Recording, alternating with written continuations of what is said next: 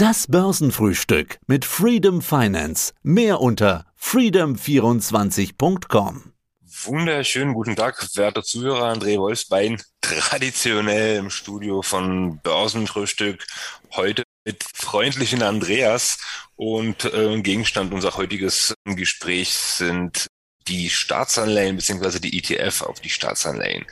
Andreas, mein Lieber, sei gegrüßt. Sei gegrüßt, auch von meiner Seite hier. Low-Risk-ETFs, das hattest du mir im Vorfeld zugeworfen, darüber wollten wir sprechen und ich erstmal, hä, was meint er denn damit? Jetzt hast du schon gesagt, Staatsanleihen. Das heißt, heute geht's mit ganz ruhigen und gesitteten Papieren zu die den Anleger ruhig schlafen lassen oder wie darf ich das verstehen? Naja, also alle Investitionen an der Börse sind a priori mit Risiken verbunden. Ja, aber die Staatsanleihen gelten ja als wirklich als die ruhige Bucht beziehungsweise als sehr konservative Anlagemöglichkeiten. Ja, und äh, also die Staatsanleihen, also wie der Name schon sagt, also sind ja die Wertpapiere, mit denen die Staaten ihre Stadtschuld finanzieren.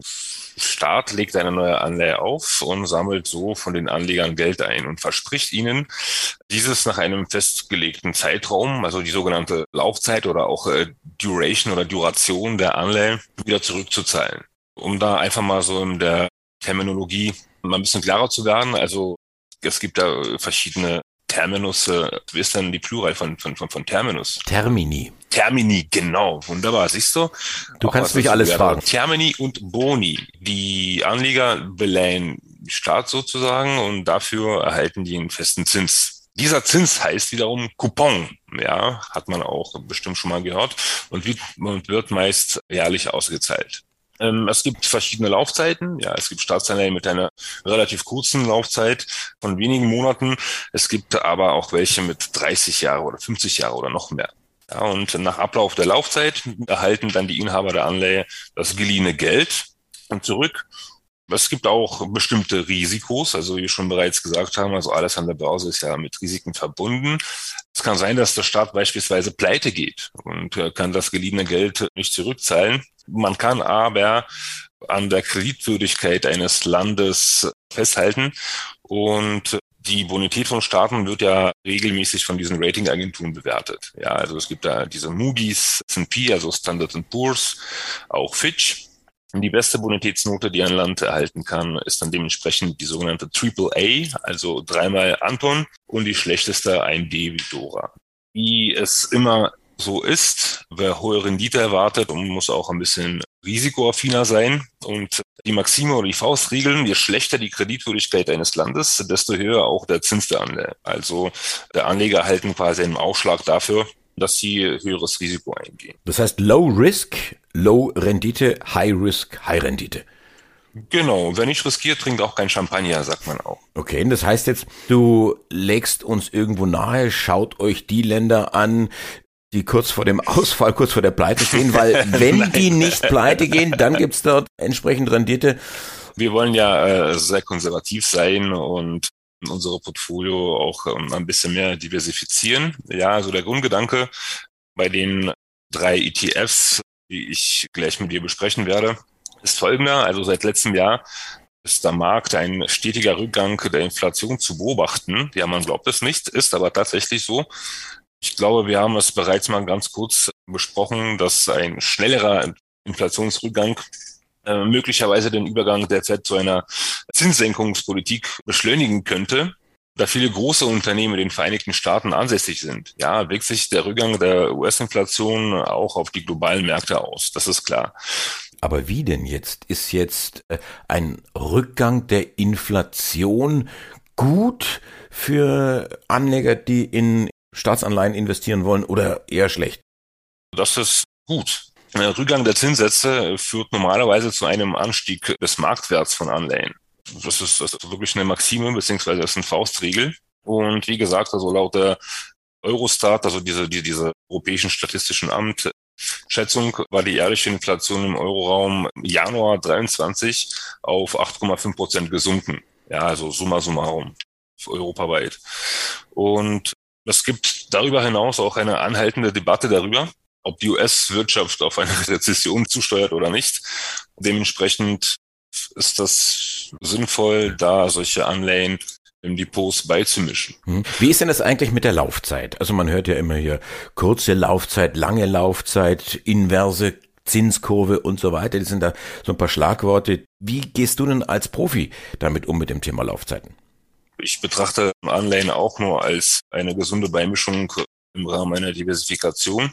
Aber generell gilt, je länger die Laufzeit, desto lukrativer wird es. Das Gute ist, dass die Anleihen auch liquide sind. Also man, man ist da nicht gezwungen, irgendwie bis zum Expiration zu warten, sondern man kann die auch ganz normal über, über die Börse veräußern. Mhm.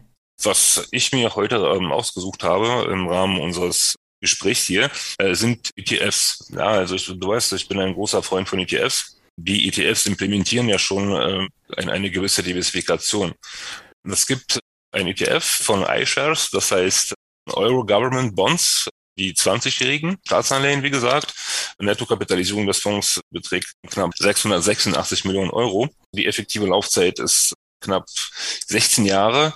Zehnjährige Rendite liegt bei 1,3 Prozent und dort sind so Emittentenländer die großen europäischen Wirtschaften wie Deutschland, Frankreich, Italien, okay, Spanien und Niederlande auch. Die Wirtschaftslokomotiven sind somit auf jeden Fall abgedeckt. Mhm. ETF bedeutet jetzt, ich habe nicht die Notwendigkeit, mir die einzelnen Staatsanleihen genau, von richtig, Deutschland. Spanien, Holland und wie sie alle heißen, wie du genannt hast, zu kaufen, sondern ich gehe auf diesen Basket und kaufe ein ETF auf ein Sammelsurium von Staatsanleihen. Absolut richtig. Das Gute daran ist, dass man auch mit relativ wenig Geld da mit einsteigen kann, weil die Anleihen werden ja auch äh, via Lots gehandelt und ein Lot kostet meist 100.000 Euro. Ja, also es gibt auch Anleihen, die für 10.000 Euro zu kaufen sind etc. Aber die großen Staatsanleihen, also um da einzusteigen und um sich eine Anleihe zu kaufen, bedarf es in meisten Fällen so um die 100.000 Euro. Bei diesem ETF dann kann man da auch schon mit relativ kleinen Summen da äh, an dieser Entwicklung partizipieren. Du hast ja insgesamt drei mitgebracht. Ich versuche einfach auch so ein bisschen den Unterschied zu verstehen. Es sind ja zweimal die iShares äh, Euro Government Bond dabei, aber offensichtlich der unterschiedliche Laufzeiten. Wir hatten jetzt die 20 Jahre, 15 bis 30 Jahre wird dann auch noch ganz kräftig gemischt. Also es werden nicht nur die Staaten gemischt in diesen ETFs, sondern auch die Laufzeiten. Genau. Hier bei unserem Beispiel oder bei unserem Vorschlag hier mit Vanguard Long-Term Government Bonds sind ja amerikanische Anleihen und hier haben wir eine Beimischung aus Anleihen mit verschiedenen Laufzeiten. Hier haben wir die Anleihen, die bis 51 laufen, hier haben wir die Anleihen, die bis 41 laufen, hier haben wir Anleihen, die bis 52 laufen. Also man kann da auch an den Laufzeiten justieren und mit verschiedenen Anleihen diesen ETF-Warenkorb fühlen sozusagen. Alles auf Anleihen würde ich jetzt nicht setzen, ja, vor allem man kann da jetzt keine extraterrestrischen Rendite erwarten, wie es bei Aktien der Fall ist. Aber als gesunde Beimischung, um die möglichen Turbulenzen auszugleichen, finde ich, ist auf jeden Fall eine gute Lösung.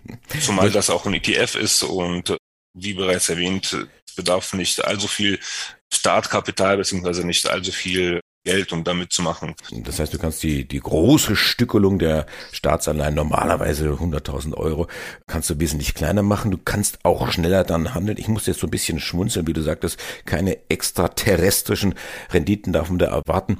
Das heißt, das ET in ETF steht nicht für extraterrestrisch, sondern Exchange Traded Fund. Aber nochmal kurz Butter bei die Fische, das ist vorhin ein bisschen untergegangen. Was für Renditen sind denn da so drin bei diesen Low-Risks-ETFs? Also wir haben hier einen durchschnittlichen Coupon von äh, knapp 2,7 Prozent. Man kann da mit einer Summa summarum Rendite von knapp 10, 15, sogar 21 Prozent rechnen. Ja, weil die Anleihen sind ja derzeit unterbewertet, also weit weg von den nominalen Kursen. Also diese gibt es derzeit mit einem guten Discount zu kaufen. Dann fasse ich zusammen. Sie sind relativ leicht handelbar, sie sind vernünftig gestückelt und das bei einem überschaubaren Risiko. Überschrift über diesem Interview die Low Risk ETFs und dahinter stehen Staatsanleihen der großen Staaten, ganze Körbe von Staatsanleihen, unterschiedliche Laufzeiten, unterschiedliche Länder. Das Thema nicht nur in Europa, sondern hier und da auch das Thema USA. Auch dort sind dann da Stücke in diesen Baskets drin. Wir haben natürlich auch wieder diese Stücke, diese ETFs, die wir jetzt besprochen haben, entsprechend verlinkt unter dem Interview. Kann sich jeder mal ranwagen, hineinschauen. Und dann sage ich Dankeschön an dich für diese Information und viel Erfolg bei den Investmententscheidungen an unsere Hörer. Mach's gut. Das hast du aber schön resümiert. An der Stelle bedanke ich mich natürlich für unser Gespräch und äh, maximale Erfolge bei den Investments an die Zuhörer. Alles Gute und bis zum nächsten Mal. Freedom Finance, der Experte für IPOs.